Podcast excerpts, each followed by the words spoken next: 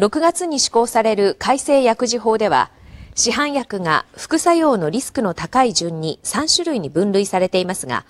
厚生労働省はこのうちリスクが高いとして、第1類高いとして、第1類と第2類に分類した胃と第2類に分類した胃腸薬や風邪薬などについて、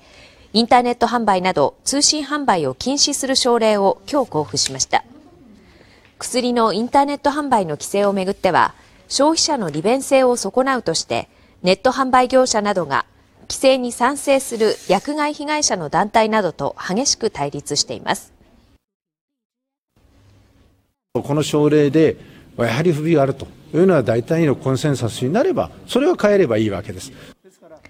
舛添大臣は販売のあり方について議論が尽くされていないとして、省令は交付するものの、大臣直属の検討会を今月中旬にも設置し、場合によっては省令を見直す考えを示しています。